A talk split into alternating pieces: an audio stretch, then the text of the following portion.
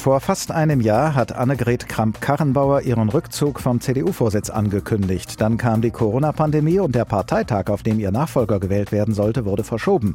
Zuerst von April auf Dezember und dann von Dezember auf Januar. Aber das heißt immerhin, jetzt ist es soweit. HR Info. Das Thema. Schluss mit dem Schaulaufen. Die CDU wählt ihren Chef.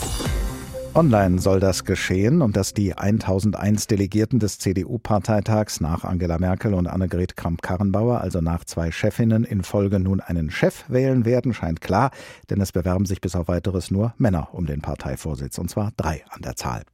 Passend zu den 1001 Delegierten müssten diese drei eigentlich Sindbad, Alibaba und Aladdin heißen, aber stattdessen heißen sie Armin, Friedrich und Norbert in alphabetischer Reihenfolge. Albrecht von Lucke ist Politikwissenschaftler und Redakteur der Blätter für deutsche und internationale Politik. Guten Morgen. Guten Morgen, Herr Glab. In Meinungsumfragen liegt der ehemalige Unionsfraktionschef Friedrich Merz seit langem vorn. Das wird er selbst auch nicht müde zu erwähnen. Aber Umfragen sind ja bekanntlich keine Wahlen. Oder ist für Sie Friedrich Merz schon als CDU-Chef gesetzt? Nein, ganz im Gegenteil, denn es sind vor allem Umfragen, die sämtliche christdemokratischen Mitglieder allenfalls betreffen, äh, manchmal sogar auch nur Umfragen, die die Bevölkerung betreffen. Wer aber morgen wählt, das sind die Delegierten des Parteitages und das ist eine besondere Auswahl und da würde ich nach wie vor sagen, dass Friedrich Merz äh, eigentlich die große Überraschung wäre. Es gibt für mein Verständnis einen anderen äh, Favoriten. Da kommen wir gleich noch drauf, da bin ich sehr gespannt, wer das sein wird. Es heißt ja, SPD und Grüne würden sich über einen CDU-Vorsitzenden Friedrich Merz freuen, denn gegen ihn könnten sie sich im bevorstehenden Bundestagswahlkampf viel eindeutiger als das Kontrastprogramm präsentieren. Wohin würde die CDU denn mit Merz an der Spitze steuern? Benennen den entscheidenden Punkt. Ich glaube, dass viele CDU-Mitglieder übrigens auch, aber vor allem Delegierte, denn das ist eben, das muss man sich bewusst machen, eine besondere Auswahl. Das sind die Leute, die auch Verantwortung in der Partei tragen, die ein Stück weit strategischer denken müssen, dass sie alle sehen, dass Friedrich Merz eines nicht garantieren würde. Er würde ganz sicher nicht und am wenigsten von den drei Kandidaten garantieren, dass die CDU ihren Mittelkurs, also den Kurs von Angela Merkel hält. Äh, Friedrich Merz ist ein klassischer Polarisierer. Er ist jemand, das war immer sein Anspruch, der klare Kante äh, zeigen will, auch wenn er übrigens in den letzten Wochen versucht hat, deutlich zu machen, dass er sich moderat geben könne, dass er auf so etwas zielt wie eine sozial-ökologische Erneuerung der Marktwirtschaft. Aber das sind alles Versuche, die eigentlich eher kaschieren sollen, dass er klares äh, Profil hat, dass er eher auch nach rechts tendiert. Und das würde natürlich die Mitte ein Stück weit freigeben. Und ich würde zuspitzen sagen, das wäre die letzte Chance für Rot-Rot-Grün. Armin Laschet, Ministerpräsident aus Nordrhein-Westfalen, gilt als jemand, der die Politik der Bundeskanzlerin und langjährigen Parteivorsitzenden Angela Merkel fortführen würde. Welche eigenen Akzente würde er denn an der Spitze der CDU setzen?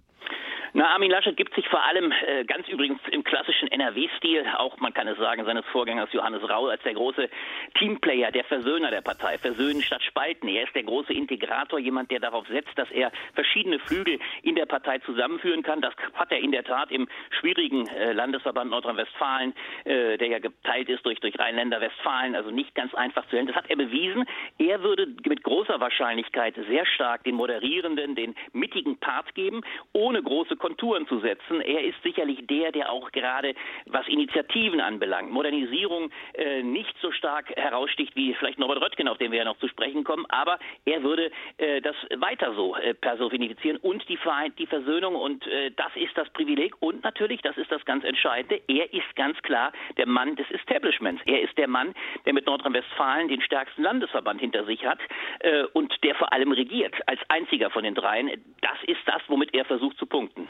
Natürlich sprechen wir jetzt auch über Norbert Röttgen, derzeit außenpolitischer Sprecher der Unionsfraktion im Bundestag. Lange Zeit abgeschlagen in den Umfragen, aber zuletzt hat er etwas aufgeholt. Wie würde er die CDU gestalten?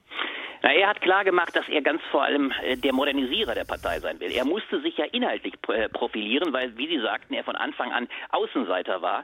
Äh, er hat das auch übrigens Verlierer-Image. Er hat einmal krachend in Nordrhein-Westfalen verloren, 2012, ist dann quasi aus dem politischen Geschäft in exekutiver Funktion verschwunden. Angela Merkel entließ ihn als Bundesumweltminister und er hat sich jetzt in den letzten Jahren sehr stark als Außenpolitiker, als visionärer Mann in allen Talkshows besetzt quasi präsentiert und vor allem jetzt auch in den letzten Wochen und Monaten deutlich gemacht, dass er auf die Modernisierung der CDU zielt. Neue äh, Inhalte, vor allem ganz klar als ehemaliger Umweltminister mit den Zukunftsthemen Umwelt äh, präsentieren will. Das wird seine Rolle sein und er wird es auch stark auf dem Parteitag präsentieren. Aber vor allem eines, er hat auch äh, versucht, ein Alleinstellungsmerkmal zunächst einmal geltend zu machen. Er war klar derjenige, der sagte, ich will nur CDU-Vorsitzender werden. Ich weiß, dass ich dann als Kanzlerkandidat wahrscheinlich auch nicht in Betracht komme und deshalb bereit bin, zurückzuziehen. Das hat er sehr früh ausgespielt als Karte, um einem anderen Platz zu machen, als äh, Kanzlerkandidat.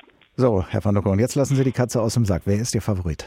Mein Favorit war von Anfang an Armin Laschet. Ich glaube auch nach wie vor, dass er die mit Abstand größten äh, Chancen haben wird. Denn wenn er nicht gewählt würde, wir müssen uns auch die letzten Tage und Wochen angucken, in denen er ganz massiv von allen wichtigen Figuren in der CDU Unterstützung bekam. Von Annegret Kamp-Karrenbauer, der noch äh, Parteivorsitzende, von Volker Bouffier, von vielen, vielen anderen in den, äh, in den Verbänden, in den verschiedenen Landesverbänden. Der einzige Landesverband, der hinter Friedrich Merz geschlossen oder ziemlich klar steht, ist Baden-Württemberg. Also Armin Laschet ist ein in hohem Maße der der Mann, den eigentlich das Establishment wünscht, weil es weiß, dass man nur so die Mitte halten kann.